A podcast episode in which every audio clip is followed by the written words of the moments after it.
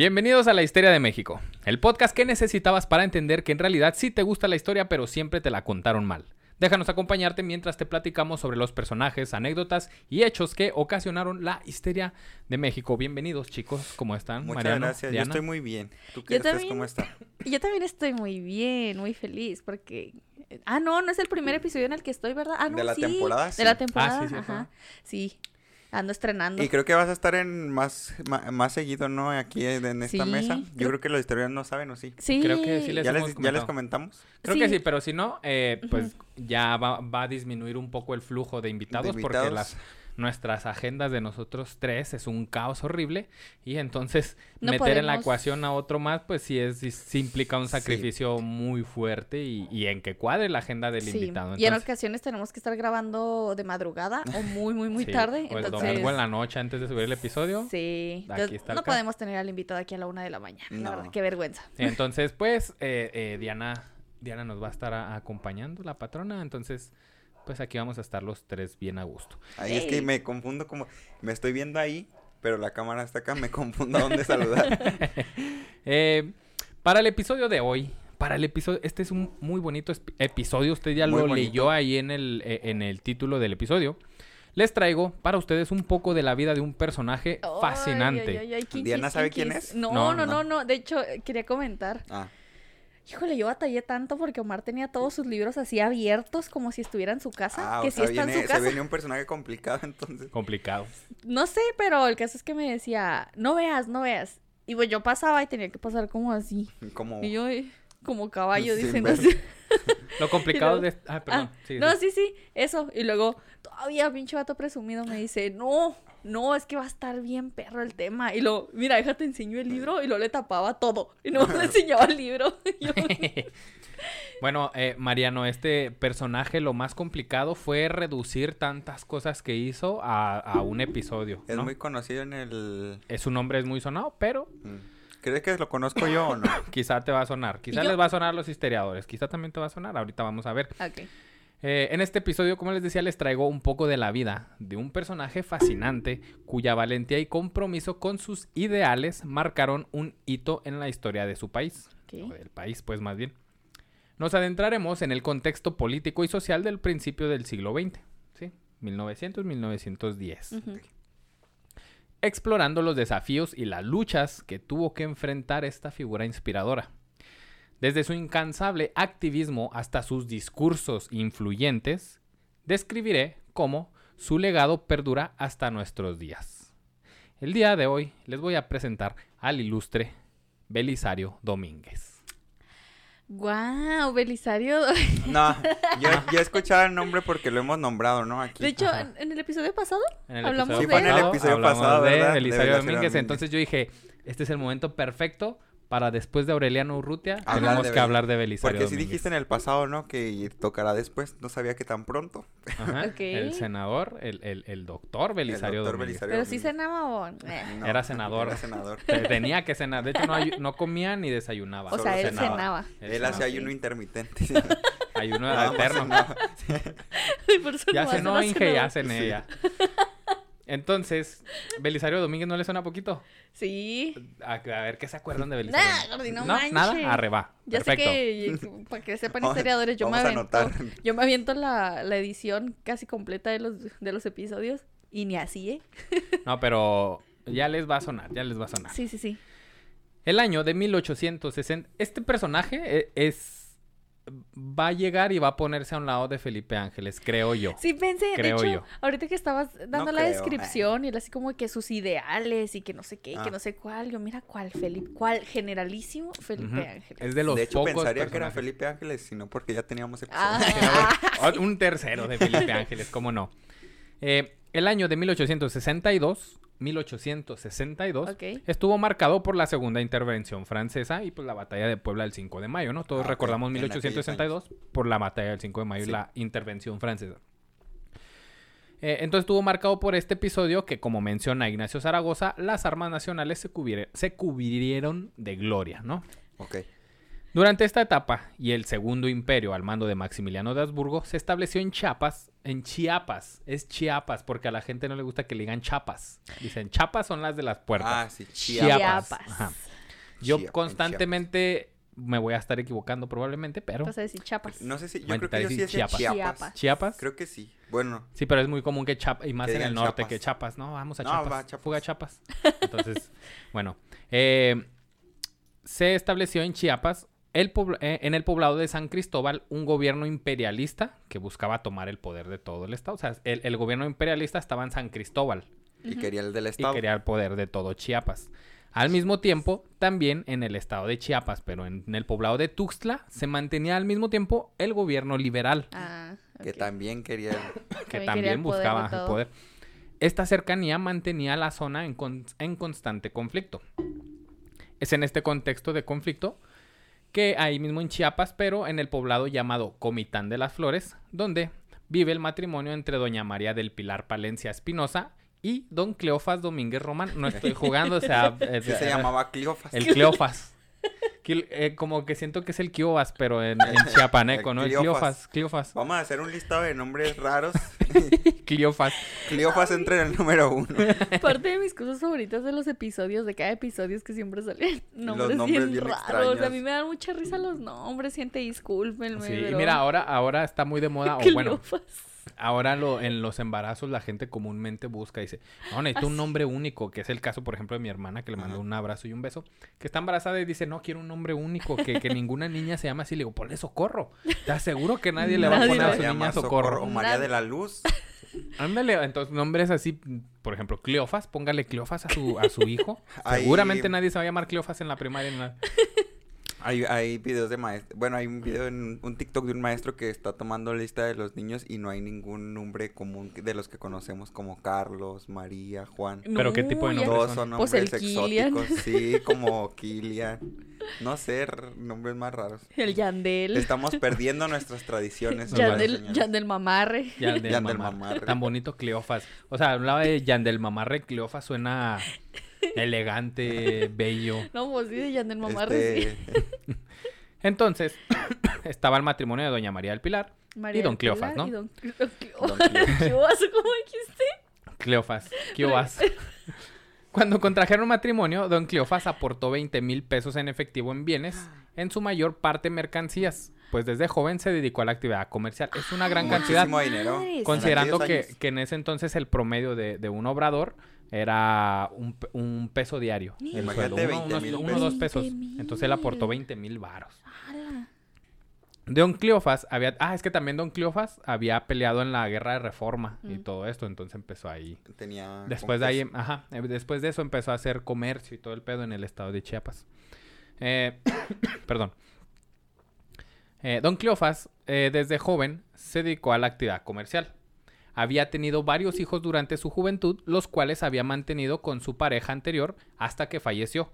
Y fue aquí cuando contrajo matrimonio con Doña María del Pilar, que tuvieron sus propios 10 hijos.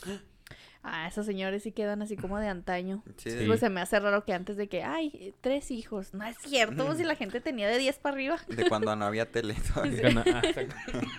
Eh, en total, la familia se hizo cargo de los 17 hijos en total, que se hicieron cargo ¡A de los hijos de Don! Cleofas. 17 hijos. Pues lo bueno es que el señor tenía con qué mantenerlo. Había con... sí. Sí. ahorita no mames, no, nada, no hay, No. no hay Ahorita con ni qué. con uno.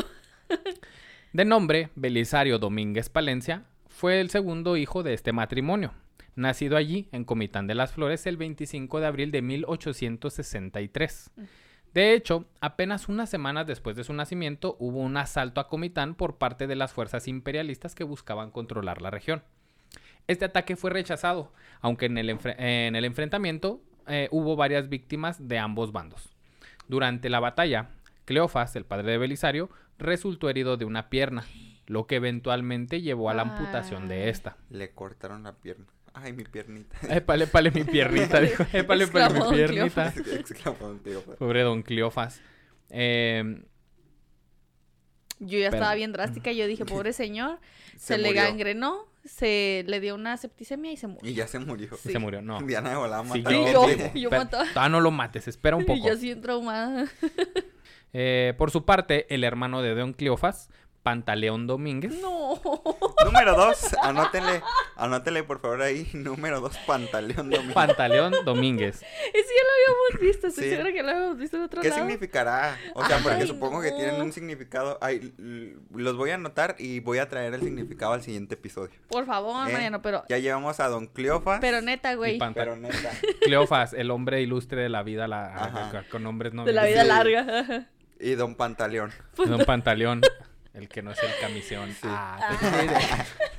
Eh, por su parte, el hermano de Don Cleofas, Pantaleón Domínguez, que era militar de un tiempo atrás, logró ser gobernador del estado. ¿Verdad? Ya habíamos... mm, No sé si el... De pan- Pantaleón Domínguez creo que no, pero otro Pantaleón otro ya se Pantaleón, habló aquí de Ya Pantaleón. hablamos de otro Yo estoy segura porque me acordé de pantalón. Ah. Entonces, estoy segura que sí. La familia, que ya era grande, siguió creciendo, pues en 1876, cuando Belisario tenía 12 años de edad, sus padres adoptaron a dos sobrinas de nombre Sara, ¿Qué? de 3 años, y Delina, de 5 años. Lo que es tener Porque no era suficiente, Mariano. Lo Lo no que era es tener dinero y no suficiente. tener en qué gastar. Como que no tenemos niños ya, tráete No, ¿Por qué lo- adoptaron a dos sobrinas, dijiste? do- adoptaron a dos sobrinas, quienes habían quedado huérfanas al morir su madre, quien era la, la hermana de Doña María del Pilar. Saludos a mis papás, que esos podrían ser perfectamente ellos. Sí. Adoptando niños. Adoptando a- niños de todos lados. Los testimonios relatan el cariño que Belisario eh, tenía por su prima Delina, pues se le veía llevándola alegre y de la mano a conocer el pueblo de Comitán y su gente. Sus primeros estudios los realizó en su ciudad natal, en el Liceo Popular José, Ma- José María Ramírez. Sus maestros empezaron a formarlo llevándolo por el camino del estudio y el aprendizaje, dándole bases sólidas para el estudio formal de una carrera. La gente y los maestros lo identificaban como un niño que tenía mucho aprecio por el aprendizaje y mucho talento que explotar. De hecho, de los hermanos de, de- de la gran familia de, de De los- Belisario, es Belisario nada más de los que se intenta adentrar en el mundo académico. De los 19. De los 10. de- sí, güey. son 19 Sí, ya. 19 ya con las dos, Sí. eh, las dos primillas. Ajá. Él es el único que está así como más interesado por todo lo académico. Por todo Sí. lo académico y que le gusta ir a la escuela y que le gusta hacer la tarea y que le gusta todo este pedo, ¿no? Ese no sería Omar, No, claramente. totalmente no.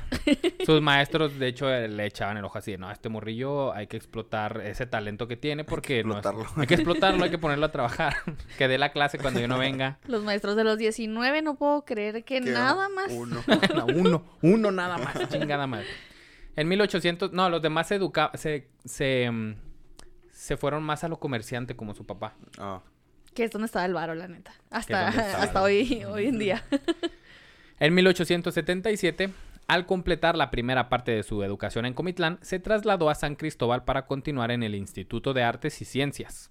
Este instituto solo ofrecía opo- o- opciones de estudio para aquellos interesados en convertirse en abogados, escribanos o agrimensores. ¿En qué Eh, año?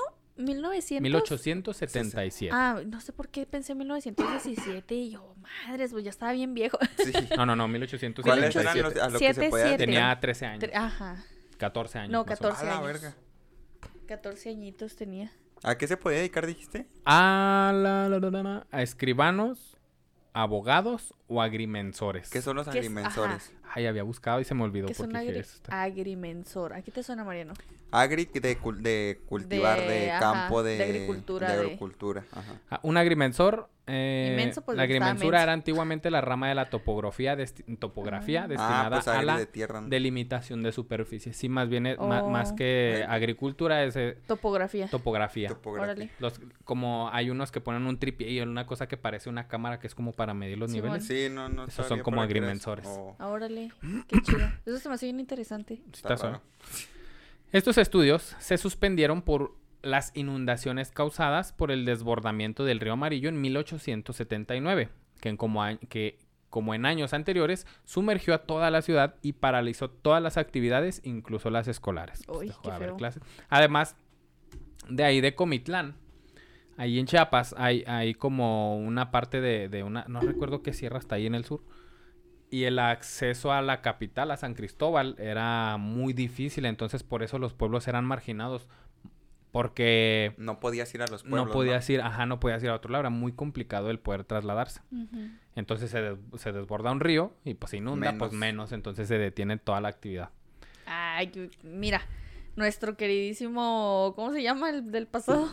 se me fue el nombre. Aureliano. Urrutia. Aureliano Urrutia. Ay, no andaba ahí el señor.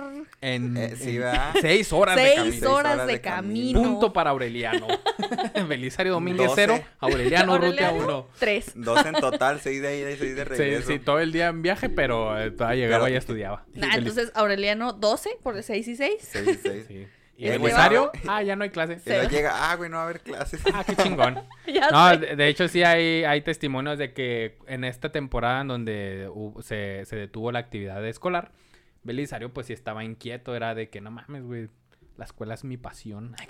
Entonces sí, sí le pesó pues. Ojalá me pudiera ir a pie y hacer 6 horas solo para poder ir a Ojalá que hubiera chinampas, ¿cómo se llama? De, Sí, chinampas en- era. Chinampas, ¿no? Don Cleofas tomó el consejo de los profesores, en particular el de Eduardo Labé, un maestro francés, quien en compañía de los demás profesores consideraban que el joven Belisario una- era un alumno con una inteligencia excepcional, a quien había que preparar para ilustrar y desarrollar todas esas capacidades sobresalientes.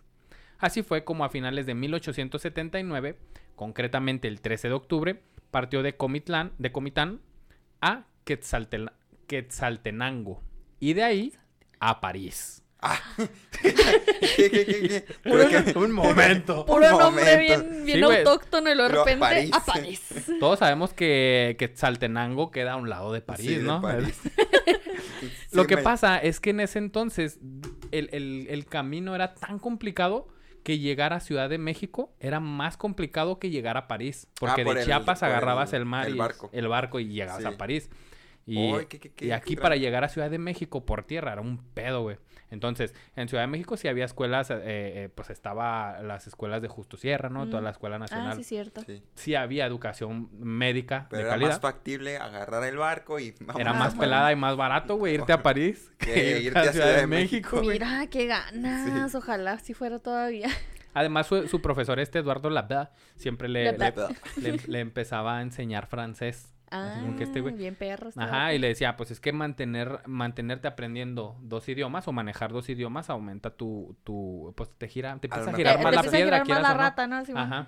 Entonces, por eso le empezaba a enseñar y Belisario aprendió rápido a, hablar- a hablar francés. O sea, Pues antes de chiquito, partía de. Comitán y ya, ya empezaba hablando francés, güey. Ya. Entonces por eso su profe era francés, ¿no? Porque llegó igual. A lo mejor se hizo más pelada llegar a, a Comitán que a Ciudad de Sí, México. así, dijo. ¿no? Qué chida. Antes uno no se podía entretener en casi nada y era como que estudiabas y luego además te empezaban a hablar en francés y adoptabas el francés porque pues no tenías No TikToks tenías para estar hacer. viendo, no tenías tele para estar y te viendo. ibas o a sea, no. estudiar a Francia. Y te ibas, Ibas a estudiar a Francia porque era más pelada, pelada. Porque sí. Oye, pero qué, qué momento, ¿no? O sea, es 1879, recién fue la invasión francesa y tu profesor es francés y aprendiste Sí. francés. Sí. ¿Qué Un pedo? momento. Oye, óyeme, óyeme. ¿Amigo o enemigo? Sí. ¿Cuántos años tenía? ¿16? Eh, Más o menos, 1879, sí, como 16. Son, ¿Nació Sí. en el 63? Sí, 16. 16. 16. Ah, no hice 16 cuenta, yo solamente. Y Mariano dijo, Diana suena muy 16, segura. sí. A, a- a Francia llegó el 9 de noviembre. Su hermano, Evaristo, lo acompañó y se quedó con él varios meses para ayudarlo a instalarse. Además de que Evaristo se dedicaba al comercio y tenía unos deals que hacer en París también. Entonces, Ah. por eso aprovechó el viaje y dijo, vámonos, güey, yo te acompaño. Tal vez también para mostrarle cómo podía valerse por sí mismo y advertirle sobre los peligros que enfrentaba un adolescente en la gran ciudad, que era París. Y una nueva, aparte, con otro idioma. Exactamente. París, además de ofrecer avances científicos y una cultura refinada, también abría las puertas a la vida bohemia y a diversiones, incluso las más exóticas. O sea, París tenía de todo. Sí, no, Y por la, eso es- la perdición, la para alguien de 16 años. Sí, no sí. manches, Entonces para cualquiera, pero... Su carnal lo llevó y le dijo, a ver, güey, te, te puedes desvirtuar en donde empieza a conocer los placeres que da París Sí. y dejes de Sí. lado la escuela. Entonces, vamos a ver para que veas cómo está el pedo. Y Cuidado porque el enemigo está en todas partes. sí. voy, a ir a, voy a ir a ese table, pero nomás a revisar que todo esté en orden. Tú Es más, quédate vamos aquí. para que veas lo que no para que tienes que, veas hacer. esto no se No puedes estar viendo estas cosas, ¿eh? Esto es peligroso. Por otro lado, Belisario, quien ahora estaba solo, pues ya se había ido su hermano, prometía a su padre enviarle cartas al menos una vez al mes. En estas cartas siempre aseguraba que sus estudios iban, cito, como siempre, perfectamente bien y aseguraba que su propósito era que continuaran hasta su fin. Este vato, eh, padre, por Dios, padre. Soy yo. Padre. Los Soy estudios. Belisario Domínguez. ¿Cómo van a ir los estudios, padre, si no es de una manera excelente? Excelente, perfecto, como siempre, Como perfecto. siempre. ¿Qué le puedo decir yo? no- Yo soy Belisario. También le aseguraba a su padre que se estaba comportando correctamente. También tenía que haber. Sí. Se trata pues de un joven que tenía plena confianza en sí mismo y que sabía exactamente lo que quería. El tono en las cartas de Belisario fue cariñoso y, y de profundo respeto hacia sus padres y hermanos, pues durante su estancia en Europa envió más de 100 cartas a su familia, donde daba cuenta de sus estudios, sus viajes, estado de salud y los problemas financieros por los que estuvo atravesando. ¿Cuál WhatsApp? ¿Cuál WhatsApp en aquellos Ajá. años? 100 cartas, vámonos, escribiendo ahí a mano. Y las cartas están, es lo chida. lo- Ay, es- qué es lo chido que están las cartas. ¿En español? Sí, en Sí, español. pues Sí, sí. pues sus papás no hablaban Bien, francés, era- bien, bien mamón Bien el vato mamón. en francés. Sí. Bonjour. Bonjour, don Cleofás. no puede estar bonjour. Culo el que no le entienda. Belisario terminó el bachillerato en 1883 a los 20 años de edad. El que los terminó a los 20 años de edad no los pudo terminar antes porque cuando llegó a Francia no le revalidaron nada de lo que había aprendido aquí. Fue que volver a "Nah, Te la empezar". pelaste, vas de nuevo. Allá no saben. Sí, a ver, en Sí, español porque- no me lo sé. Porque a los 20 años ya es grande, ¿no? O sea, Sí. usualmente allá como a los 17, 18, más tarde es como ya. A los 20 Aureliano ya estaba durmiéndose arriba de cadáveres. Dos puntos para Aureliano, cero para Belisario. No, no, Ya no, muy almorzaba mal, muy con mal. cadáveres. Ya se almorzaba los... Ah, perdón. También. El cónsul de México en París hizo su descripción de ese entonces. Cito, soltero, de estatura regular, que era 1,64. Ay, Esa no es una... Bueno, es que estábamos en chiapaneco? Chiapas. Sí, sí, Ah, es cierto. sí, Yo mido unos 64. yo unos 65. Ah, Pues como tu estatura, pues tenía 20 años también. Mira, Eh. ¿y tú cuánto mides, Gordy? ¿Uno qué? 1,75. Unos 75, sí, no, no es que no está chaparrón. Eh, soltero, de estatura regular, 1,64. Trigueño, ojos grises, nariz regular, Yo. boca grande, pelo negro y sin señas particulares. Ojos grises. Ojos grises, no sé por qué. Y Trigueño. trigueño. ¿Qué es trigueño? Ni idea. No, No, sé cómo tampoco sé qué describes es a alguien trigueño. Ah, búscalo, me, am- me... A lo mejor tragaba trigues en un... Tragaba... ¿Cómo Tres llama? tristes tristes. es que me Tragaba suena- trigo en un trigal, por eso era trigueño. Me suena lo trigueño. No sé si es como bronceadito, a mí me suena como a bronceadito, o no sé si sea blanco, Trigueña. la Hay una no sé. ¿no? Trigueño, trigueño. Amarillo oscuro como el del trigo maduro, usado también como sustantivo. Amarillo De color oscuro. trigueño. Se Ah, me de hace que trigo, Mariano. Trigueño de No es que trigo. Mariano pudiera ser Soy trigueño. trigueño. Trigueño. Oh, Ah, trigueño. Es que- El tigre El toño. trigueño del... El tigre toño, el Mariano. No, pero de pedos el al trigueño Mariano. de la frontera. A Mariano siempre lo veo como El trigueño amarillito, norte. como ¿Como amarillito, amarillosito? como amarillito, ajá, y luego Como además- amarillo moreno, ¿no? Entonces, Pero no es que sea moreno precisamente, sino que se broncea mucho por andar caminando así de un lado a otro y así en el jale. Y lo veo como amarillo tostadito. Tostadón. Ajá, tú pudieras ser trigueño. o sea, Yo es, digo- es- es como güero de rancho, porque mira, aquí dice, las personas Ah. morenas suelen tener ojos oscuros y cabello eh, muy oscuro, mientras que las personas trigueñas pueden tener ojos de diferentes colores y cabello un poco más claro, aunque siguen siendo morenos. Ah, ok. Ah, sí, como güero de rancho. güero tal de Como güero de rancho, trigueño. Lo escribiste perfectamente. El 16 de octubre del año siguiente cumplió una de sus más importantes aspiraciones de su vida, lograr ingresar a la Universidad de Francia. Ahí, Belisario hizo sus estudios de manera incansable durante días y noches enteras. Concluyó con una tesis sobre la enfermedad de Raynaud, la cual dedicó a sus señores padres el 17 de julio de 1889. Yo no sé de qué es esa enfermedad. ¿Sabes de qué es esa enfermedad? Sí, es como lo que yo tenía sí, en una mano, ¿no? exactamente. Es como falta de circulación. Como una falta de circulación. Son que- más cositas, pero así como un, un signo muy, muy claro, es especialmente en las, en, ¿Las manos? en ¿Dedos? las manos o en los pies. Ajá, puede ser también. Se te empiezan a poner así blanco y se puede tornar incluso azul de donde no te está circulando la sangre, nomás en ciertas, en ciertos falan, en ciertos deditos. ¿Y, cómo Y eso le pasa, eso le pa- no, no tiene, no, No tiene, tiene cura. solución. De hecho, la, la, porque la leí, está la tesis de, ¿De este traducida a español porque la hizo su tesis en francés, Ay. pero está su tesis del- de la enfermedad de Raynaud y es bellísima porque hace la tesis de pacientes que está tratando de No esa enfermedad manches. y dice, a esta hora le di esta medicina, Ah. funcionó de esta manera, me esperé dos días, Ajá. esto cambió, esto Está noté, documentado esto todo. identifiqué, documentó todo, ta, ta, ta, ta, ta, ta, ta, y ahí está, creo que ahí la tengo en un libro de los que traje.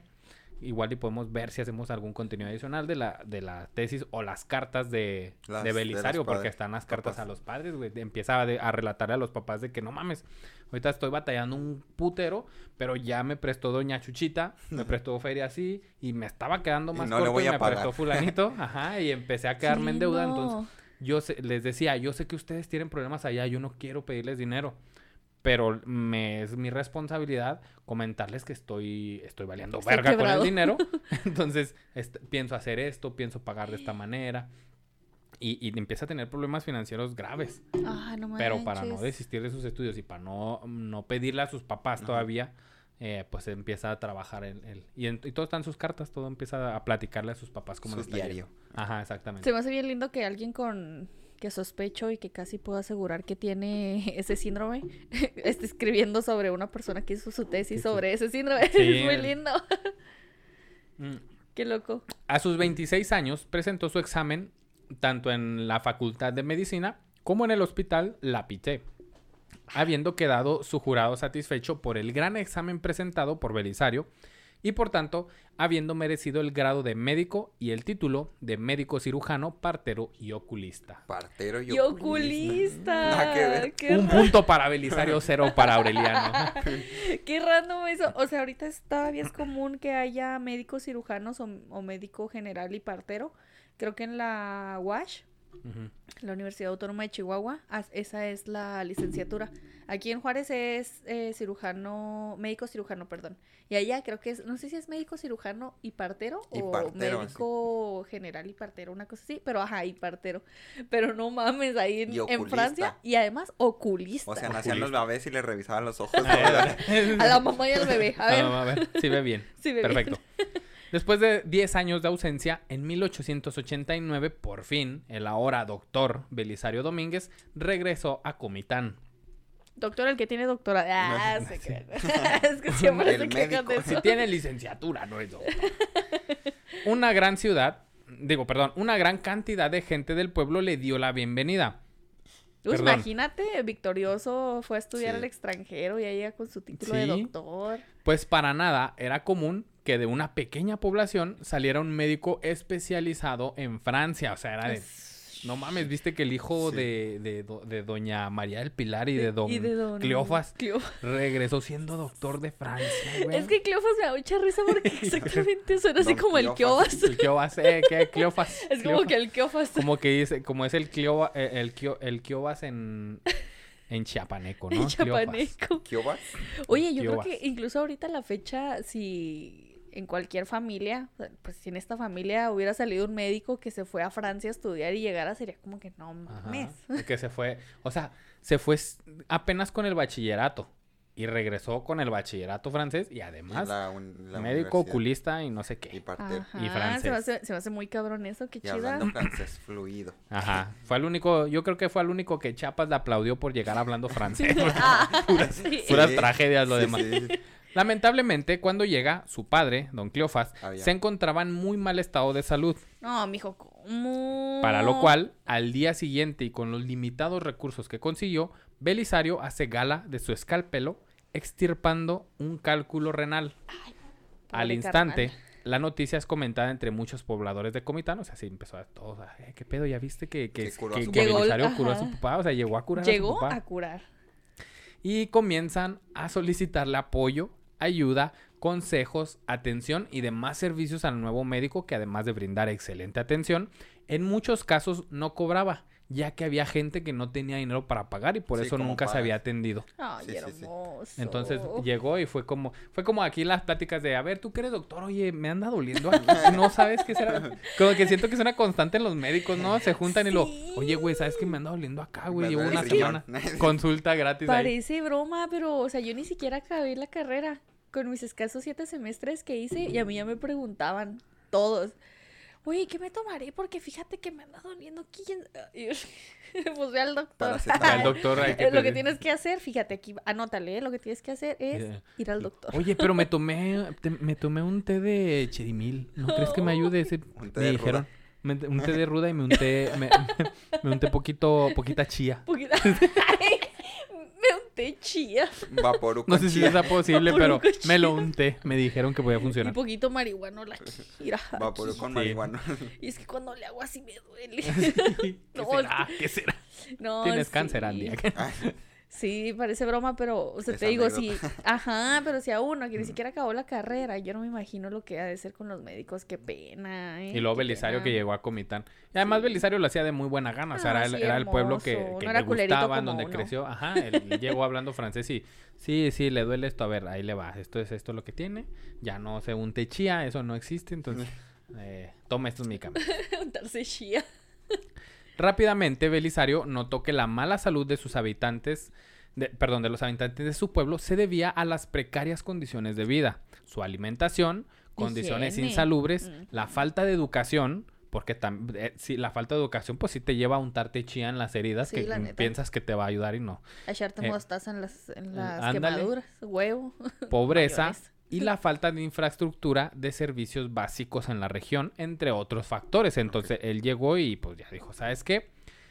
Eh, sí están malos todos, pero el, el problema radica más allá de ellos, o sea, más, más allá de lo que ellos esté en sus manos. pues, Sí, son todos no- estos factores. No, como que él no podía hacer nada simplemente llegando e intentando curar a las personas. Necesitaba, ahora sí que arrancar el problema de raíz. De raíz, Necesitaba ir como, ajá, a la raíz del problema. Decidió ejercer su profesión en el lugar y establecer una farmacia a la que, a la que nombró La Constancia. Qué bonito nombre para, para un doctor que tuvo constancia durante todos sus estudios La para lograr hacer Constanza. algo. Me suena más a... La Constanza. No pasó mucho tiempo para que se organizara una fiesta con comida, baile y música en casa de doña Nicolasa Culebro, representante de las familias más pudientes de la localidad. Las Doña Culebro. Doña Culebro. Doña que- Culebro dijo, ¿sabes qué? Vamos a hacer una fiesta. Bueno, se, se organizó todo el pedo para hacerle una fiesta a, a Belisario. Además, Don Cleofas estuvo ahí muy presente también de... Vamos a organizar una fiesta a mi muchacho de bienvenida. Ah, Y además porque ya está siendo señor. Sí. ah. Ah, ya, señor. Y lo sabes qué, Mariano, a mí se me hace como que también le hacía falta esposa. O ya tenía y no nos han dicho. No, No, todavía no, no. tenía. Ah, no, estaba dedicado a sus estudios Ajá. Ajá. Y a curar. y a Eh, curar. Pero el corazón nadie se lo había curado a él. Ah. Falta que le curaran el corazón. Además, él estaba evitando los placeres carnales que Mm. se dijo, encontraban "No". en París. Tengo que estudiar de la A enfermedad. mí me reina. dijeron que no. Al evento asistieron la más, las más bellas y recatadas jóvenes de la Ah, alta ¿qué te sociedad de Comitán. ¿Qué te dije? Era sabido que Don Cleofas tenía la intención de que su muchacho, ya realizado, eligiera y conociera a una mujer para hacerla su Ya esposa. le daba pendiente, ¿no? Que no se sí, había ya el casado. señor, o sea, sí, mi hijo muy exitoso, pero pues ya vaya consiguiéndose Porque no se su ha casado. mujer. Porque no se ha casado. Ese es el éxito de verdad. El matrimonio. El mate, ah, confirmado. Y tener- En la fiesta, hijos. en la fiesta se le veía a Belisario disfrutando la ceremonia y estar con todo, con toda la gente del pueblo, pero no se veía entusiasmado por alguna de las señoritas que lo rodeaban o lo buscaban. Comenzó el primer vals y para sorpresa de todos, Belisario le pidió, le pidió a su querida prima Adelina que le permitiera bailar con ella. ella era la elegida. Ella era el amor de Belisario y después de resolver de algunas negativas familiares debido al parentesco entre ambos, se unieron en feliz matrimonio. Ay, me muero, me muero. Belisario, por Dios, habiendo tanta mujer. Ya sé, vacío. con la prima. Cabe resaltar que Era Chiapas, Belisario, era Chiapas, no era Nuevo León. cabe te equivocaste, mi Te bro. equivocaste, carnal. Cabe resaltar que en esos tiempos y en poblaciones pequeñas no era algo inusual que los primos hermanos contrajeran nupcias. Ay, eran primos hermanos. Sí. No, Mariano, yo sí. Ay. Mariano y yo Diana somos y yo primos somos primos hermanos, hermanos. pero cero. Si era, Por era- obvias razones, además. sí era común, sí era común, pero había negativas en la familia porque, güey, sí, no siempre, mames, porque ¿qué va a decir Dios, no? ¿qué va a decir Dios? No, además, no tanto porque iba a decir Dios, porque si era una, sí era una actividad eh, común de, hasta en el hecho de mantener fortunas. Los ricos Ah, pues sí. Si un rico se casaba ricos. con un pobre, pues la, la fortuna se dividía. O, o no con un pobre, sino con alguien clase mediero, pues era de que no mames. Se Sí. va a dividir y va a disminuir en vez. En por vez eso de- cásate con un rico. O si no, si no hay, cásate con un primo y la riqueza de familiar no solo se, se- se queda, sino que aumenta, ¿no? Mm, ya. Entonces, están esos contratos donde los primos hermanos se casan por, por esas especies. O como el doctor Belisario que dijo, chingue su madre. Yo aquí, mira, prima. se puso el sombrero norteño y dijo, una carnita asada y me caso con mi prima. Chingue su Ay, madre. qué ¿cómo horror. no? A mí pasó. no tienen idea a mí el desagrado que me causa eso. Y luego este señor, yo no sé cómo estaría de avanzada la genética en ese entonces, probablemente no mucho. Pero por Dios, Belisario, eres médico. Eres médico, tienes sabes que, que va a tienes estar que mal. saber que eso está Ah, mal. exacto. O sea, Punto la- para Aureliano La descendencia, aunque no es 100%, si tienes muchísimas más probabilidades de tener descendencia con problemas, eh, malformaciones o enfermedades genéticas o enfermedades congénitas, si la tienes con un familiar. O sea, no es garantizado, pero sí aumentas tus probabilidades así muchísimo, muchísimo. Que no Pues mira, el 22 de noviembre de 1891, cuando el doctor tenía 28 años y su esposa 9 años más joven, comenzaron su propia familia. Vein- 19 años. 19 años ella y él 28. Mal. Además, además. Todo mal, Belisario. No, no, no, no podemos juzgar el ¿cuántas pasado con la sabiduría del presente. Él tenía 28 y ella 19. Eh, Ya ¿Cuál? aguanta. Eh. Ya aguanta. yo no dije, pero a los 19 ya uno se puede casar. pues ya Ah, sí, sí, sí. No, y tienes razón, no podemos juzgar este el pasado con, Con la qué? sabiduría con la del sabiduría del presente. presente. Ahorita sí está un poco mal visto. Ahorita ya, ese- ya tenemos conocimiento, Sí, ya, pero- ya estamos avanzados, ya, sí, ya, Rogelio, esa niña de 19 años no, te, no es para ti. no O niña de hagas. 19 años, Rogelio, no es para ti. No, no. Entonces No, ahorita y, ya. Y ya antes no estaba mames. grande, ¿no? Porque y, em, especialmente como en el sur del país o ya allá por Chiapas. pues Yo creo que sí era mucho más común que las mujeres se casaran muy jóvenes, a Ujú. 14 años. Pero pues al final de cuentas de Lina, mira, con un güey doctor francés, guapo. No, pues está No yo. mames, pues presta, obviamente, de que sea mi primo, es más, mi papá me vale verga. Ay, no, qué Yo te quiero, Belisario. El 22 de noviembre, pues empieza su, su propia familia. Tuvieron cuatro hijos: Matilde, Carmen, Ricardo y Hermila. Lamentablemente, Carmen falleció poco después de nacer. ¿Ves? Te estamos diciendo, estamos diciendo, Belisario, Estamos ¿Se te diciendo. dijo Te o dije no o se no te te dijo? Después de ese trágico suceso, como si la vida lo estuviera poniendo a prueba, el doctor enfrentó otra pérdida sumamente dolorosa. Pues Su fue en papá. 1897 cuando su madre Ah, murió María del Pilar. y, su- y la condición de salud de su padre no mejoraba. Además de que pues el padre se le muere a su mujer, pues Sí, empieza a decaer también su salud. Además, alrededor de ese tiempo, la salud de su esposa empezó a empeorar, pues la enfermedad crónica que ya padecía desde hacía tiempo se, inti- se intensificó. ¿Qué tenía? Una gastritis crónica. Ay, pobrecita. Y no había río pan en aquellos años. ¿no? Ni el doctor Belisario podía hacerle un reopan. Eh, desarrolló su profesión de manera muy exitosa como se esperaba. Al lado de su consultorio tenía ya una botica donde se preparaban los medicamentos que los enfermos necesitaban. Estableció los lunes, miércoles y viernes como días para dar consulta gratuita e inclusive, perdón, daba medicamentos a los pacientes que así lo requerían. ¿Qué? Ese señor todo un santo, de veras. Dijo, sabes que los lunes, miércoles y viernes no voy a cobrar consulta. Bueno, casi un santo, ¿eh? puedan". Aquello de casarse con los primos. No, no, no. No, No, ya. en ese entonces sí, perdónalo, porque era su contexto y su historia. Él no sabía que estaba mal. Y, y los otros días sí cobraba. Pues Los, obviamente. los otros días sí cobraba. Sí, porque tenía que. Ay, imagínate tenía que, que no tenga dinero. Ay, me estoy muriendo, Ay, pero me me voy a esperar hasta mañana. Ya no tengo para comprar medicinas. No, Pero sí es cobraba. Y a la- al contrario que Aureliano Urrutia, ya es que Aureliano Urrutia empezó a, a caciquear a los pobres con tierras y todo este pedo. Sí, Sí, cierto, hijo de de perra. Este- Se le Belisario. todos los puntos. Este Un punto, 10 puntos para Belisario y cero para Aureliano. Oye, y luego también, pinche este. Aureliano. Este, Aureliano eh, exageraba las enfermedades. ¿Te acuerdas de que. Ah, sí. Del, del torero. Del torero, Uy, no, sí. Se va a morir. Ay, no, se, Ay, ay, se ay. va a morir, pero veré qué puedo hacer. Y, uf, Aureliano era bien vergas, sí, exhaustiva la cirugía, Ya pero le cambié lo la salvé. venda. Ay, no, no, no. Se me hace que ya valió verga, raza, ¿eh? Y este carnal, no, pues sí, vamos a tener que abrirlo todo, pero no, sí sale fácil, sí sale. sale, fácil. Polish y sale este vato. Entonces, Poquita este, este. Belisario, al, al contrario de Aureliano, Belisario a los ricos o a los que tenía dinero, pues sí era de que no. Esto te cuesta, carnal. Tú dices. Tú dices. Y con eso empezaba a financiar a la gente que no tenía claro, dinero. qué hermoso. Porque en el pueblo de Comitán, pues sí había hijos de gobernadores y toda esta gente de la clase alta y que todos querían atenderse con Belisario Ajá. porque era don Belisario, no mames. Sí, El pues el que puede pagar, que pague. Sí, porque muy rico que seas, pero al final cuando te estás muriendo de algo, pues sí dices, no mames, la, la vida no vale nada, Sí. necesito un doctor que sea muy bueno. Sí. Eh, entonces, ahí en su consultorio, está bien bonito su consultorio, porque su consultorio se comunicaba directamente a la botica, que es la farmacia, Mm. A través de una muy pequeña ventana sí. y usando una especie de pequeño tobogán, daba indicaciones con clave sobre qué medicamento exactamente debía ponerse al paciente que estaba tratando, cuánto debía cobrarse o si se trataba de una consulta gratuita. Este güey no le cobres, pero dale este, eh, prepárale este medicamento medicamento. porque antes se preparaba ahí mismo, ¿no? Él inventó los tubos que ahorita están en Soriana. Belisario, el padre de los Sí. tubos del Soriana. con aire así. Así llegaba, güey, pero Así. él es bien chiquito. Muy raro, ¿eh? A los dos médicos les gustaba aquello de succionar. Sí, succionar, Muy curioso. Cuando el boticario veía estas consultas gra- gratuitas, le decía, cito, así no va a hacerse rico. A lo que Belisario le respondía, cito, la profesión no es para volverse rico, sino para curar y sanar un poco. ¿A poco no lo cree así? Ay, hermoso. Él pensaba precioso.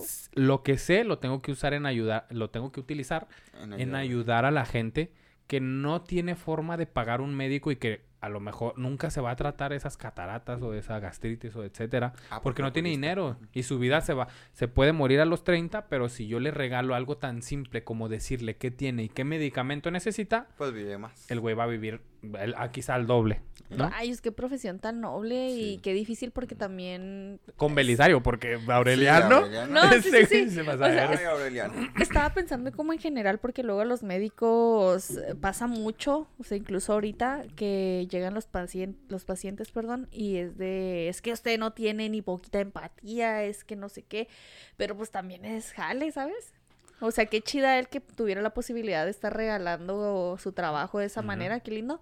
Pero pues quizá hoy en día no se puede y muchos pacientes sí son así como que qué poca este, Profesionalismo. profesión, Siempre, ajá, esa es la sí, palabra que usan. siempre, siempre, qué El poco profesional y no que muy médico y es como pues sí, señora, yo también tengo hambre. Sí, pero- también quiero comer. también quiero comer. Sí siento Pero que, hay que es verdad, pero también ah, actualmente muchos que estudian medicina se van por el ahí hay dinero. Ah, pues sí. Entonces, porque sí hay dinero. sí hay dinero. Entonces, es la diferencia entre alguien como Belisario de que yo estudié y yo sé medicina para curar, para sanar, Sí. no para cobrar.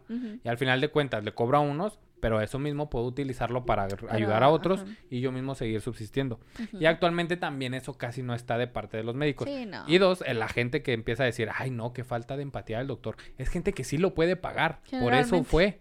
Pero hay mucha gente que no puede, ni siquiera se arrima a un consultorio porque sabe Porque que no sabe tiene que dinero no lo como puede Bueno, a lo mejor había mucha de- demanda.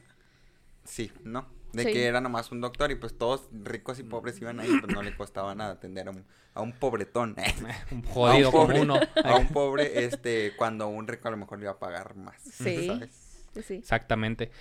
También era común que el doctor saliera de Comitán para atender a mujeres que estaban por parir en situaciones críticas o en casos complicados. Porque te recuerdo, Mariano, que era partero Era parte. y oculista. y oculista. No le importaba ir a áreas remotas como rancherías y aldeas y tampoco evitaba tratar a los indígenas, que, que en el Qué sur lindo. era muy complicado eso a los indígenas. a los indígenas. Sí, porque una, sí los indígenas eran un poco herméticos y era con sus curaciones, sus chamanes, etcétera. Y dos, sí había muchos médicos que decían, no, indígenas no trato yo porque ellos yo no sé qué hacen o qué pedo. qué enfermedades tiene. Ajá, entonces Belisario era de que no, este güey tiene temperatura. Pues mínimo le voy a controlar la temperatura y haga lo que se le pegue la gana cuando se le controle la temperatura. Entonces, Belisario era uno de los pocos que salía y daba, daba atención médica a la, a la- A todos. ajá, a mayas que eran autóctonos todavía. Ay, qué lindo. Todavía más precioso. Sí. Felipe Ángeles, aguas. Aguas, te Felipe andan Ángeles, destronando, aguas. te andan destronando. Y, y en algún punto, date cuenta, Felipe Ángeles y Belisario se dieron cara a cara. ¿eh? Cierto. Bueno, la filantropía del doctor era evidente. En ocasiones lo encontraban en las afueras de la ciudad, en modestas viviendas, cocinando personalmente la comida para algún enfermo. O en otra ocasión que se le encontró cargando tablas para él mismo improvisarle una cama a un enfermo que yacía en una pequeña choza y tirado. Era que Mariano bueno, aquí, aquí, Mariano aquí. Belisario. Que Belisa- hubieran santificado. sí, debería ser Sam Sam San Belisario. Belisario, Belisario. el, el santo de los doctores. Güey, sí, o sea, llegaba y daba atención médica a un enfermo que estaba tirado en el suelo, güey. Y decía, bueno, ya le ayudé con lo médico, pero el güey no puede estar tirado en el suelo, o sea. Va, consigue tablas, güey, consigue lo que sea así para improvisarle una cama, así de que, güey, ya no estás en el suelo, pues te acuestas aquí, mínimo. Entonces ayudaba muchísimo a la gente de, de Comitán y pues su filantropía se notaba ahí. Le Sí. gustaba mucho ayudar a la gente y pues no podía soportar ver gente sufriendo cuando él sí se podía llevar plato a la boca, ¿no? Claro. Ay, con razón Omar me dijo, eh, no se vale llorar, ¿eh? No, Ay, espérate, no, ya sé, la verga. Ya sé, pero si ya me estás pegando en mi corazoncito, ya sé por qué lo dijiste. No, vos sí. No. La fila... No, sigue vivo. Ay, bueno, y fue- sí, sí es santo. Sí, sí, no. La filantropía del doctor era evidente eh, por, estas, eh, por todas estas situaciones que les platico. Y hay más, hay más testimonios, pero pues no me iba a dar todo el episodio para estar hablando de lo buena persona que era Belisario, Elisa. ¿no? en 1902, antes de morir, Don Cleofas reconocía que, cito, debido a los auxilios que me ha dado mi hijo Belisario, he podido salvar mis compromisos comerciales al grado que ahora solo tengo como único acreedor a mi expresado hijo Belisario. Fuera de él, no tengo ningún acreedor en el orden mercantil ni en el civil. O sea, de los 19. De los 19, De los 19 que tenía. bueno, nomás a dos. Sí. dijo, A Belisario ya no le debo a nadie porque mi hijo me ha ayudado y mi hijo me ayudó a pagarle a todos los que yo les debía y ahora ya no le debo más que a mi hijo. Ay, hermoso. Entonces le agradeció mucho porque Belisario le ayudó mucho tanto en salud como en, en feria. De hora, jefe, aliviánese. Ahora, Para va. empezar, si no hubiera Pague llegado. Belisario, lo hubiera, lo hubiera operado. O sea, de cuando recién sí, llegó ajá, de pues, Francia, igual ya se hubiera muerto. Y es algo que Don Cleofas siempre agradeció de su hijo Belisario. Fue de, Ay, no mames, es la luz de mi vida este güey. E inclusive en Él el, sí te- tenía favoritos. Él sí en, el testamento, se los voy a platicar porque creo que no lo puse. En su testamento, Don Cleofas eh, pone a. pone que. Y está el, está el testamento de Don Cleofas. Pone que le debe nueve mil pesos a Belisario. Que se lo deja en dinero tanto como en bienes. O sea, sí repartió de su herencia, pero a Don Belisario era de que Le este güey no es herencia. Es a él le pago. Se lo debo, debo. A él se lo debo. Y agradece mucho a Belisario de que. Ay, Si no fuera por Belisario, pues yo mismo me hubiera muerto a mucho antes y no hubiera podido pagar todas, Todas estas deudas, deudas. y esas deudas hubieran, las hubieran adquirido mis, Mis hijos, que era como, como funcionaba. Entonces por Ah, eso ¿Se le daban las deudas? Se le daban las deudas antes. Imagínate. Uf, imagínate la ver. Aseguró de ver, a su hijo la can- de ver a su hijo la cantidad de 9 mil pesos, las cuales dejó tanto en dinero como en bienes en su testamento. En ese mismo año, eh, 1902, la familia Domínguez se tuvo que trasladar a la Ciudad de México por la salud de su esposa, la cual estaba empeñado a recuperar a toda costa. Al llegar a la ciudad, también se dispuso Belisario Domínguez a ejercer su profesión.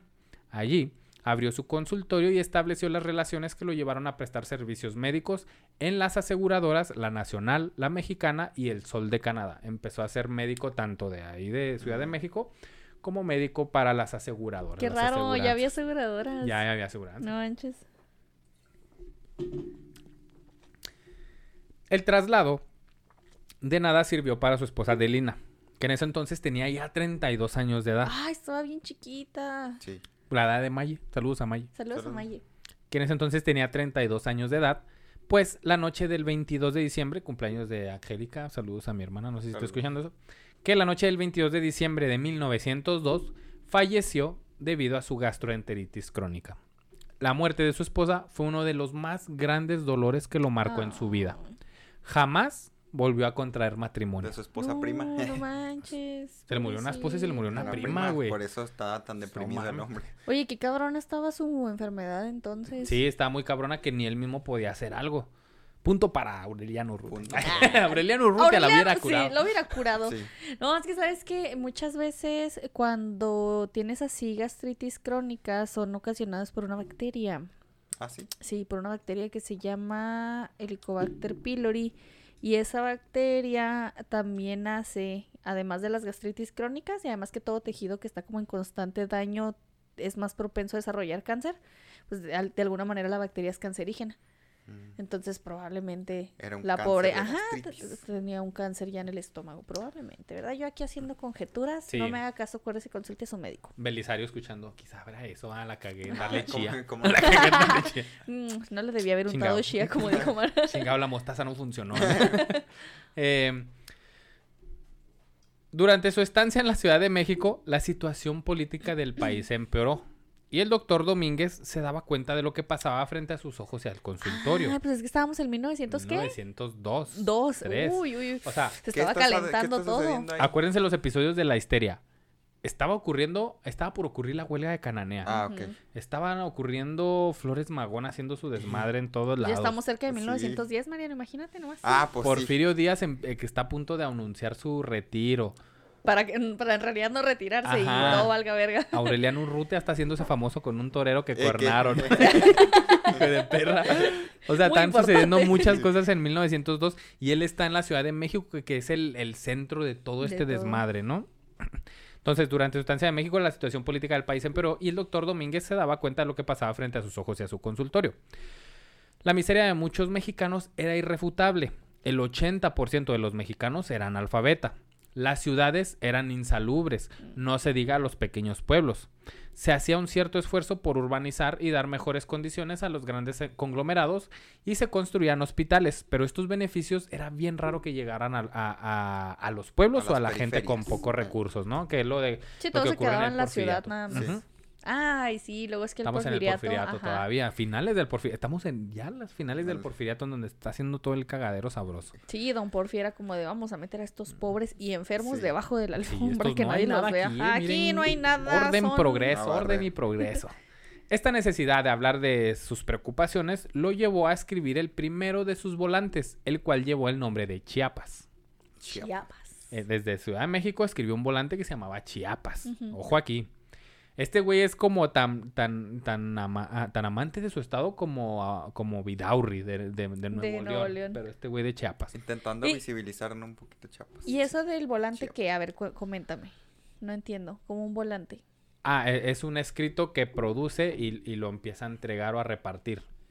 Pero ¿con qué finalidad? Con que- finalidad de hacer un, un periódico. Por ejemplo, nosotros hacemos estas grabaciones para intentar ser algún día un podcast escuchado, muy escuchado en México, ¿no?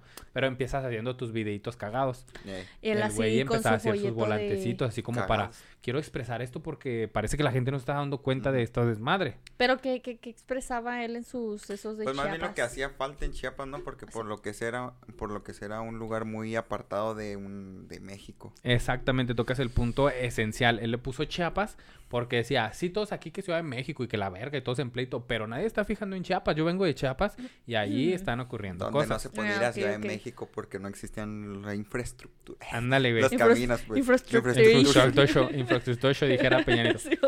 El texto está dirigido a los patriotas y expresa su propio deseo de contribuir al crecimiento y engrandecimiento del país.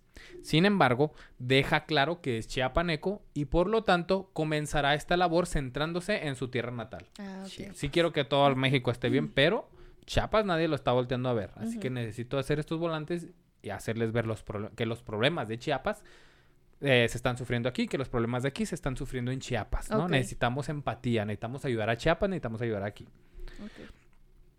Se quejaba y hablaba sobre la carencia de alimentación y salud, pobreza, marginación y demás problemáticas que al día de hoy, 100 años después, en muchos pueblos de México siguen vigentes. Ay, sí, justo, O sea, justo estaba pensando. ¿Qué verga hemos hecho en 100 años? Sí, no inventes. Nada, al parecer, Nada al parecer. Simplemente quédate pensando, Mariano, en tu rancho. Ay, En tu rancho, Mariano. El Mariano, espérame. no, ya me exhibiste. no, o sea, real, qué difícil es incluso conseguir médico. O sea, Sí. porque el médico nomás va a ciertos días, ¿no? O las enfermeras. ya hay médicos ahí. ¿no? Sí, hay médicos. Y el médico siempre, ay, es que a mí me tocó. Ay. Las veces que yo iba, dice bien. No, a mí me tocó una vez que se enfermó mi mamá y mi hermana ya muy feo. Tenían una fiebre así espantosísima. Yo tenía algunos, no sé, 13 años. Y rayos, no podíamos conseguir a nadie en la mentada clínica. O lo- Es no, que- es, es que, que el- no viene el doctor hasta quién sabe Ah. cuándo. Y la enfermera no está, al rato llega. Y... Es que ya tienen... Bueno, antes sí era de que un- el doctor iba como un cierto tiempo al... al- No, no recuerdo bien. Pero ahorita ya hay un doctor de... de doctor o doctora de planta. Fíjate, pero eso es algo que impresiona. En 2024, Entonces, güey. sí. ¿Sabes cómo? O sea, hace, hace- tú tenías 13 años, hace, hace como 10, 15 años, Ajá. no había. No había. Y imagínate. estos problemas estaban hace 100 años y ¿qué, Sí. qué hemos hecho? O sea, y a la fecha, perdón, a la fecha hay muchos pueblos y en Chiapas y en el sur principalmente que, que no tienen acceso a muchos... No, pero estamos hablando de mi ranchito está chiquito y hay una clínica. Eh, Hay más pueblos alrededor de, Ajá. de mi rancho donde no hay médico. Donde No no hay ni nada. clínica, no hay ni siquiera la, la infraestructura para tener una clínica así de lo más básico. Y ahorita es 2024. Y don, y don Belisario es lo que decía, güey, hay recursos, no estén mamándose dinero en parecer Francia. Sí. Hay recursos, hagan esas chingaderas para que la gente pueda empezar a vivir bien. Y luego hay dos cosas también que quiero comentar. Una es de que la mayoría de esos eh, puestos que ocupan en clínicas de pueblos pequeños son ocupados por médicos pasantes del servicio social, o sea, que Sí. están en su último año. Te aseguro que si ustedes tienen médico, seguramente va a ser alguno de Universidad de Durango de Medicina que está cubriendo su servicio social ahí. Sí. Que pues está bien, ¿verdad? Pero necesitan mejores recursos. Una. Y la otra es de que también está muy cabrón ah, como la avaricia de la gente. Me acuerdo mucho en alguno de mis viajes a la sierra que fuimos así como al poblado más grandecito que había. Y nos estaban platicando que había una casa así impresionante, preciosísima. Pues era del médico del pueblo. Pero se estaba quejando mucho la gente porque decían que nomás iban a ese pueblo a hacerse ricos y ya se iban. Porque de, o sea, todos los de ahí, él era el único médico, para empezar. Entonces todos los de ese poblado que era así como grandecito iban ahí y todos los pueblos aledaños iban ahí porque... Ahí estaba Ajá, porque era el único lugar donde había el médico y aprovechaban y ponían su farmacia y todo el rollo, pero que nomás, o sea, generaban así como que buen billete y fugámonos y otra vez se quedaba sin, sin Aureliano. médico. Aureliano. Un Aureliano cualquiera. Don Belisario se dirigía a los chiapanecos indicando que el deber de todos es ser más exigente con la clase gobernante para que los dotara de mejores atenciones, dados los enormes recursos naturales del estado de Chiapas. Sí. O sea, Belisario era un adelantado a su época. Decía, sí, el gobierno tiene culpa, pero sí, los chapanecos tenemos culpa porque no exigimos. Y es también algo, es- esas, es que ese güey era adelantado a su época. Son palabras que resuenan hoy. Hoy nadie sabe quién es su puto senador ni quién es su diputado a quien le debe de exigir los recursos. Nadie sabe porque a nadie le interesa. A nadie le gusta ver las noticias. A nadie le gusta meterse en política. A nadie le gusta eso. Pero ¿qué tal TikTok? Estamos muy buenos para TikTok. Y ese es uno de los principales problemas y es a lo que don Belisario se refería. De chapanecos. Sí, es responsabilidad del gobierno, pero sí es responsabilidad de ustedes, También. chapanecos, de exigir, eso a sus gobernantes, porque los recursos de Chiapas no son pocos. Muchos recursos y nada se hace. Entonces hay que exigir todo eso. Y te digo, son palabras que al día de hoy Son ciertas. Son para muchos mexicanos. O sea, es, queda en el tiempo. Es de que ahora vienen elecciones. Nadie sabe ni por qué va a votar y son las elecciones más grandes de la historia de México. Ay, Ay. se vienen tiempos difíciles. Unas descalabradas que nos metieron Sí. al Mariano y a mí. No, no, es seguramente. hablo en general, hablo No, en no, general. Y pero- seguramente a todos ustedes, este, historiadores, que sí es cierto. O a lo mejor no, pero. O Pero mejor sí, no. o sea, es, es en general. Es el general. ve- Salgo aquí con la vecina y digo, oye, ¿quién es su senadora? Y no saben. Nadie Y yo sé quién es el senador de Chihuahua. Pues sí, no, no, no, no, sabemos nada. Y, y, y, y a lo que me refiero es Belisario lanza esa piedra desde razón. 1902 Y acá y viene hoy a caer 2024 con donde la inteligencia artificial te hace videos que no existen cae esa piedra güey de. Don Belisario que tiene razón y es cosa que no hemos sabido hacer. Para explicar la situación, describió las riquezas de Chiapas y sus múltiples posibilidades agrícolas y, y ganaderas. La fertilidad de la zona permitía el cultivo de maíz, trigo, arroz, cacao, café, cañas, frutales, vainilla, hule, algodón, enequel, añil, tabaco, etcétera. Era muchísimo. Era de- Demasiado. ¿Por qué Chiapas no tenía recursos? Si te puedes- Y daban lugar a la abundancia de maderas preciosas y resaltó que la fuerza de sus ríos eh, producía una poderosa fuerza motriz. No, no inventes, es muchísimo. En resumen, cito, cito a don Belisario, ¿eh? En resumen, cada uno de los ramos enumerados podría por sí solo hacer la felicidad de un gran país. Es Sí. exactamente lo, lo- lo, eh, por qué debería ser Chiapas pobre, ¿no? Eh, en resumen, eh, perdón, pero a pesar de sus riquezas se trataba de uno de los estados más pobres eh, eh, en ese entonces Sí. y quizá en la actualidad. O sea, en la actualidad. Porque no hay caminos, porque no hay escuelas, no hay periódicos, porque los gobernadores, en vez de ocuparse en el engrandecimiento y prosperidad del país, se dejan cegar por la ambición y solo se afanan en hacerse ricos a expensa del Estado y fin. Pero pues es que yo creo que es algo que aplica en México en general. O sea, En todos México, lados. México tiene un potencial enorme. O sea, somos un país súper rico en todos los recursos y en mano de obra y con gente chingona. Pero los gobiernos no han sabido explotar eso. O sea, al contrario, como, como lo dice tal cual. O sea, nomás se llenan los bolsillos y ya, hay que sigan. Ciudad Juárez es el claro ejemplo. nos- Bueno, no, Sí. eh, como muchos Como otros, va, muchos. pero yo hablo por Ciudad Juárez porque pues de aquí somos de Ciudad Ajá, Juárez, y pero se ve, se las nota. calles están de la fregada. Todo eh, está mal y somos ¿cómo, eh, cómo explicas que una ciudad que es Frontera. el 10% de la exportación total del país, Del país. del país, tiene esas calles No, y tiene esa, y esa tiene ese pésima alumbrado movilidad. y tiene esa, Esa limpieza de sus calles. O sea, todo, la ciudad está, Está horrible. pésimo. Y eh, ahí discúlpenos, ¿verdad? Pero si te vas a la capital, a la ciudad de Chihuahua, está preciosa la capital. Sí. Todo el recurso para Todo la nuestro capital, ¿no? recurso obviamente se va a la capital, pero pues malamente aquí no se queda nada, absolutamente nada. Y yo creo que es algo que pasa en todo el país. Sí, sí, sí. Saludos a Maru Campos. Ya deja de pagar videos de YouTube y arregla Oye, las calles. Ya arregla las madre, ya calles. hasta vea, no mames, se pasó de Puro comercial de YouTube ahí. A continuación, criticaba la gestión de los gobernantes chapanecos durante el régimen porfiriano y aseguraba que casi ninguno había hecho nada en provecho del Estado, pero sí habían obtenido mucho dinero. Claro. O sea, aquí ahorita se nos hace pelada, porque ahorita tenemos sí esa libertad de expresión de que yo puedo agarrar mi micrófono, mi cámara y subir a, video, a, a YouTube este video y quejarme de Maru Campos. Sí. Campos. Campos. Pero, Ajá. Pero este, en ese entonces estamos en el porfiriato. Aguas donde no, te donde- quejes. Agua donde le digas algo a Don Porfi. Hasta la fecha, vos donde te quejes de Don Presi, porque Sí. mira, Eh, en especial se dirigió con palabras muy duras al gobernador de Chiapas, Rafael Pimentel, que se había ganado la simpatía del Estado y su confianza y al final se dedicó solamente a robar o a lo que quieras, pero menos a la buena administración del Estado. Claro. Y hay un, está ahí el, el- el escrito de, de Belisario que le dice, usted señor tenía toda la simpatía, es como Andrés Manuel, tenía toda la simpatía. Este señor llegó a Chiapas, todo lo que hicieron. Cuando este güey tomó el poder, Rafael Pimentel tomó el poder en Chiapas, todos lo recibieron con regocijo, fiesta, todos estaban emocionados, al fin iba a haber un cambio, este güey es el bueno, o sea, Sí. etcétera.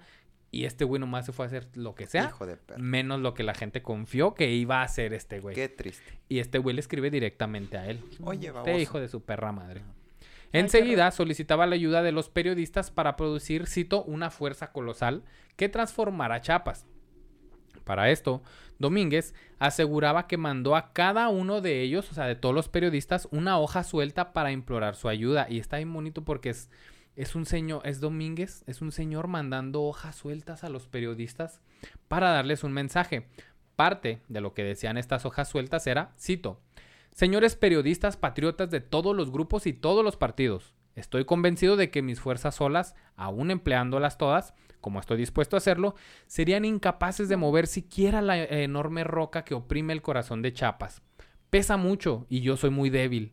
Por eso imploro el auxilio de todos los patriotas, contribuyendo cada uno de vosotros con su esfuerzo, produciréis una fuerza colosal con la cual levantaréis fácilmente la roca que oprime el noble corazón de Chiapas, y Chiapas seguirá espléndido, lleno de fuerza, juventud y hermosura, y gozaréis al contemplar vuestra obra. ¡Viva México! Ay, muy emotivo todo. Eso le mandó a decir a cada periodista. Y de güeyes, no puedo, no, No, puedo, puedo, yo, Sí. güey. Lo voy a dar todo Está de mí, lo voy a dar todo de mí, pero, Pero ayúdenme, ayúdenme. no sean culos. Era, era seguidor, eh, Belisario Domínguez era seguidor del hijo del aguizote, Ah, de aquel Ah. de Ricardo Sí, Flores sí. Magón y todo este desmadre, Ajá. porque Del- Belisario tenía una, una gran confianza en el poder que tenía el periodismo siempre y cuando lo ejercieran, no como el imparcial que era porfirista, Sí. sino que todos ejercieran y todos eh, eh, pues remarcaran todos los errores que se tenían que trabajar, ¿no?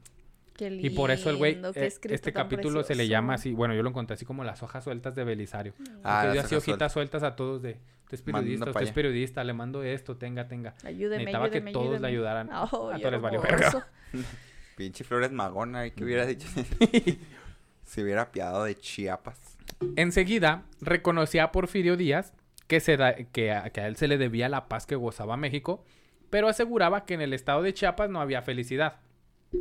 Para dejárselo claro al general Porfirio Díaz, este güey se atrevía a todo, le valía verga. Sí. Utilizó una analogía médica que al día de hoy no pierde vigencia. Cito, ¿para qué engañarnos a nosotros mismos de que el país es dichoso? Esto es contraproducente, porque una llaga no se cura ocultándose, sino exhibiéndola y aplicándole la medicina que convenga. Eh, como para él no era, no fuera, como si para Belisario no fuera suficiente eh, esta observación, profundizaba más sin importar las consecuencias en el, que en el pleno porfiriato podría sufrir. Cito, ¿cómo hacérsele creer que es feliz a aquel que no tiene que comer? cómo convencer de que está muy bien administrado al que diariamente sufre o ve sufrir abusos. Se trata de engañar usted, señor, eh, halagándolo con que todo marcha muy bien, con que el pueblo está muy contento. Gravísimo error.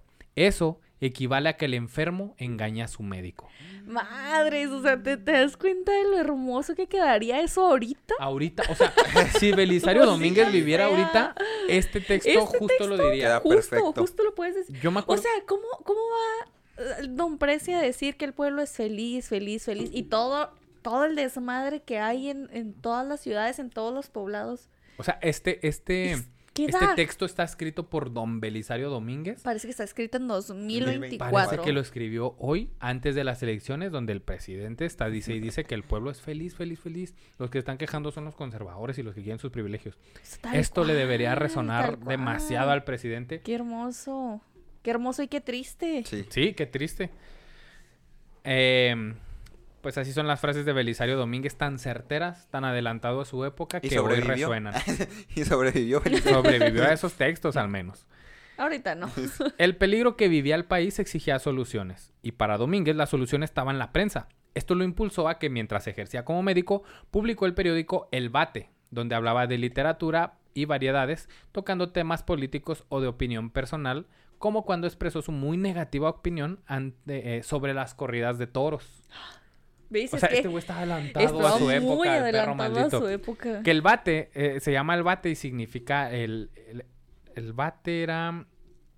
Cada letra tiene un significado que era como virtud, cosas así de que Belisario consideraba Bate. importantes. No me acuerdo ahorita, pero se los traigo. Pero son las iniciales. ahorita se los traigo. Ajá, son las son- es un acrónimo de, Sí. de palabras que él considera importantes. Ok. Eh, dio su opinión personal eh, muy negativa eh, de las corridas de toro. Y cito otra vez. Voy a estar citando porque real los, los textos están escritos ¿no? y Ajá. todos los vi. Entonces dije, ¿para qué voy a decirles yo de qué se trató? Mejor les voy a citar porque merece la pena este, este señor de Atiro Sí. que necesito que escuchen sus palabras reales, Sí. lo que él escribió. Qué fuerte. Dice, cito, soy mexicano y después de México el país a quien más quiero es España. Y por desgracia, tanto en México como en España, el pueblo tiene verdadera pasión por las corridas de toros.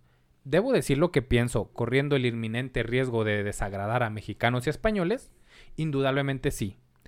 Ya las corridas de toros no son para México ni México para las corridas de toros. Gradualmente han llegado estas a tal refinamiento de crueldad que todos los pueblos de la tierra deben considerarlas como un espectáculo esencialmente opuesto a las leyes de la moral universal y han llegado a nuestra patria a una altura tal que ya no puede tolerar una diversión que degrada la dignidad humana y ultraja la moral y la civilización.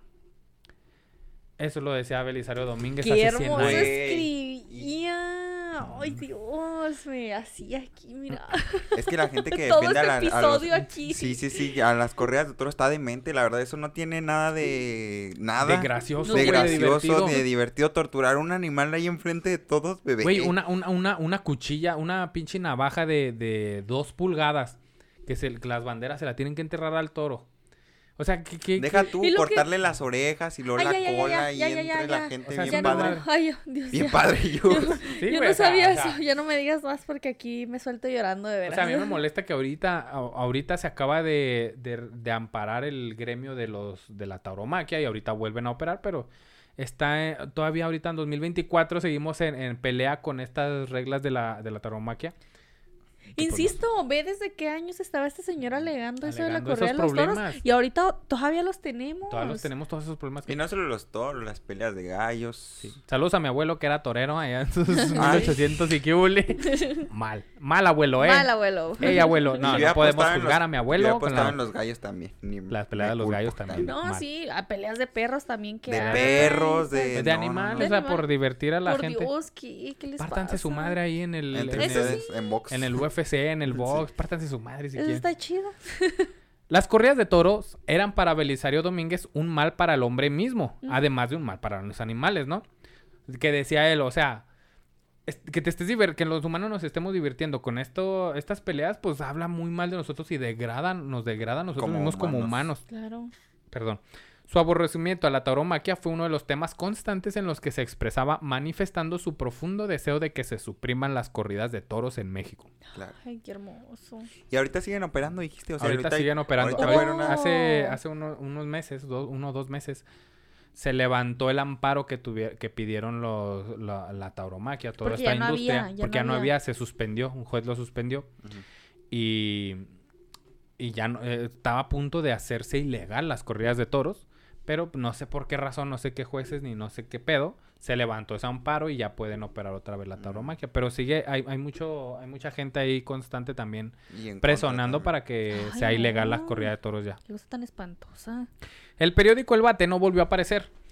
No hay indicios en el último número que sugieran las razones por las cuales dejó de editarlo. Por el contrario, parecía que empezaba a tomar ritmo y que la gente lo empezaba a recibir y leer Mm. y le otorgaba su aceptación. O sea, de repente dejó de publicar, yo creo como la histeria ¿Cuál ya por de diciembre. México? por diciembre. Cuando, cuando la gente empezó a leerlo y a recibir lo- la- lo- el periódico, Cuando la gente más lo Ajá, necesitaba. güey desapareció. desapareció. El 20 de noviembre de 1905, el doctor Domínguez regresó a su ciudad natal para instalar su residencia aparentemente de manera definitiva, pues ya su descansa en paz su esposa, ¿no? Volvió a abrir nuevamente una farmacia, la Fraternidad se, se llamó. Que no se lo puso él, el, el nombre, él, él llegó y compró la farmacia, creo que ahora es se esposo de una de llamaba. sus hermanas y ya se llamaba la Fraternidad, pero es un gran nombre para, para alguien como Belisario, ¿no? Que pensaba que todos éramos hermanos. Ah, como. Las ganancias de su familia eran muy buenas y eso mismo le servía para apoyar a la gente que no tenía recursos y necesitaba atención médica. En ocasiones, cuando la gente ya no cabía en el zaguán del consultorio, las personas que iban a consulta se sentaban en la orilla de la banqueta a esperar su turno y a veces la fila llegaba y daba vuelta hasta la esquina. ¿Cuál, ¿Cuál doc- pandemia? ¿Cuál doctor? No, dígate cuál doctor, sí, mi ahorita. ¿Cuál doctor? Sí. Con las ganancias que tenía, hacía donaciones a las escuelas, a iglesias, ayudaba a reconstrucción de casas, etcétera. Empezó a O ayudar sea, mucho a su pueblo, a ¿Qué Comitán. pido? Este vato era como de, o sea, todavía que ni siquiera les cobro a algunos. Y toda, mm, si alcancé a comer, todavía me queda dinero Ah, para repartir. Ahí les va a la escuela, ahora, edúquense, chavos, ahora, ahí va la iglesia, No tengan su manches. educación Apoya- Mala espiritual. Pésimo, Mal tirado a la ahí, basura. pero bueno. El padre, sí, sí, denos, Sí, sí, denos sí. dinero. Denos, es que la dinero, iglesia- tenemos. dele dinero a los pobres. O yo lo cuido, ¿eh? Yo lo- En noviembre de 18 1908, 1908, ¿eh? Ya nos estamos acercando a la mentada Revolución Sí. Mexicana.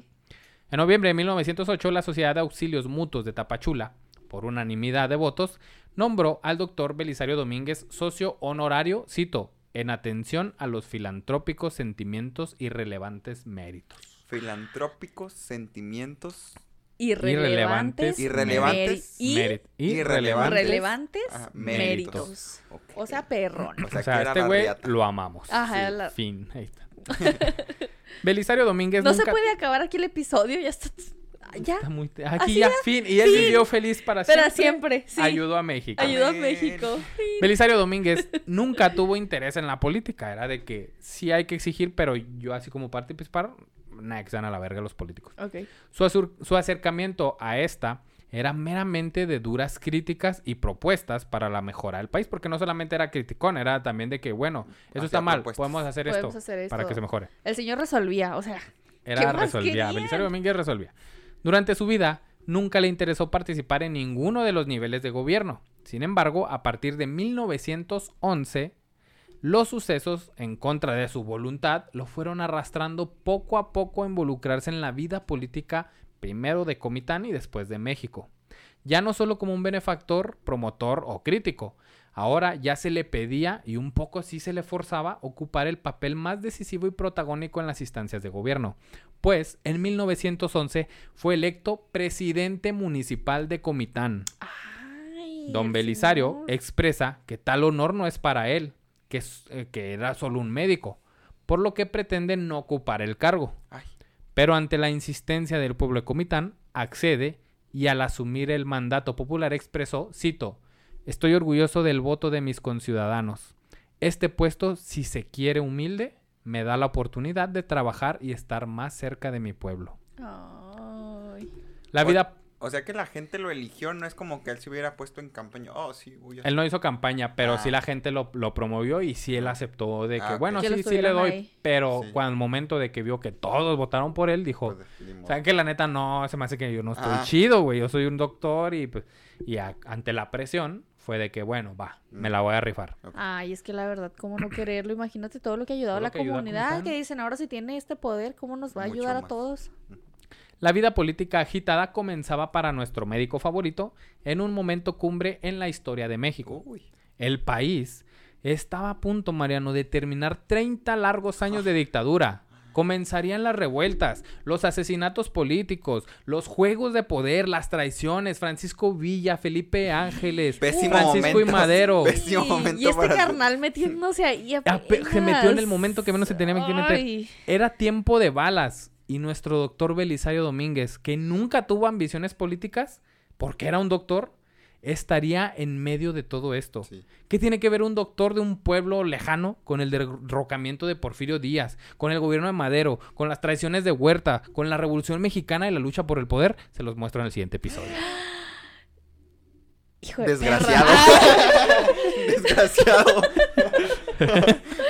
¡Maldita sea! Lo vamos a ver. Ya A nos no extendimos. Este episodio esto. duró y apenas mí- les di la introducción. Ya de- basta de Poquito. segundos episodios, ¿eh? Hay que pararle. Yo digo que todos los historiadores le paren el pedo a Omar. Sí, güey. No, en defensa de mi señor esposo. Así es mucha información. No, además, hubo una encuesta en Instagram que si usted quiere estar más activo y más en Ah. contacto con nosotros, se puede meter ahí a nuestro Instagram de la histeria. Que lo- lo- bueno, él hizo una encuesta donde preguntó, ¿qué prefieren?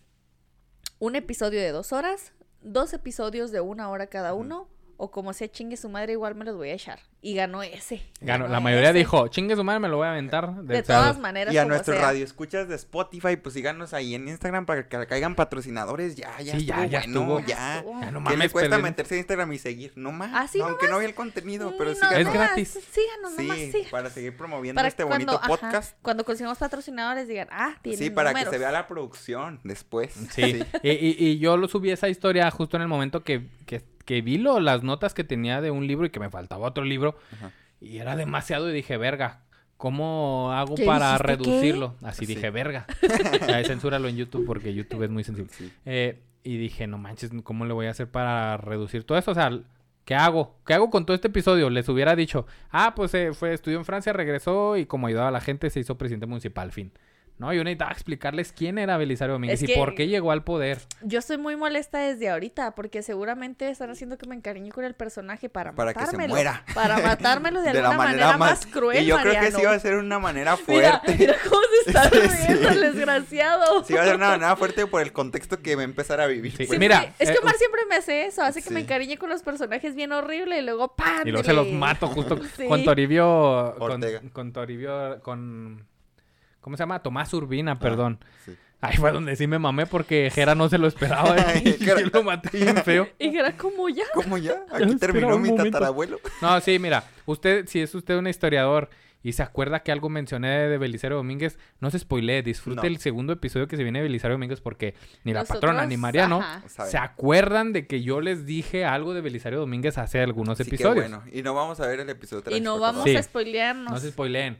Entonces, usted no se spoilee tampoco si es que no se acuerda y si se acuerda no y no nos pongan los comentarios porque yo sí los leo, o sea, culo. O sea, Eh. No, pero el, el segundo episodio les voy a platicar ya ahora sí. Se metió Belisario Domínguez al lodo, valió verga. Ahora sí vamos a ver qué pasa. Ay, no. O sea, si se mete al cochinero. Au, por ya es presidente de no Comitán y de ahí adelante a ver qué. no quisiera es lo que le tocaba.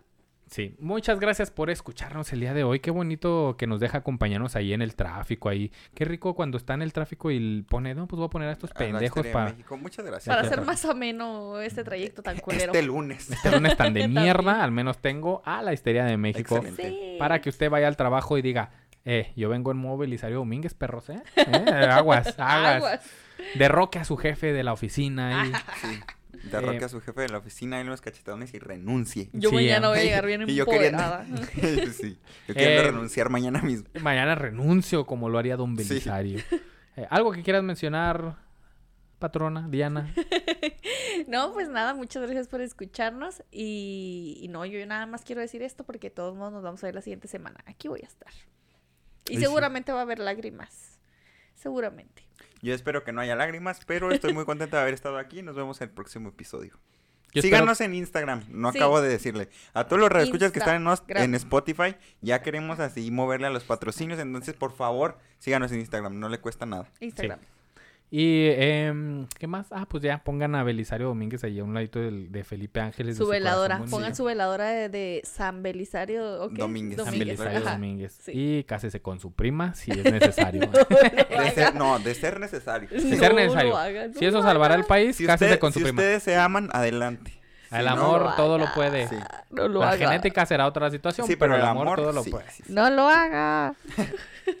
Como siempre, les recuerdo que esta no es una clase de historia, es una historia con clase. Bye. Bye.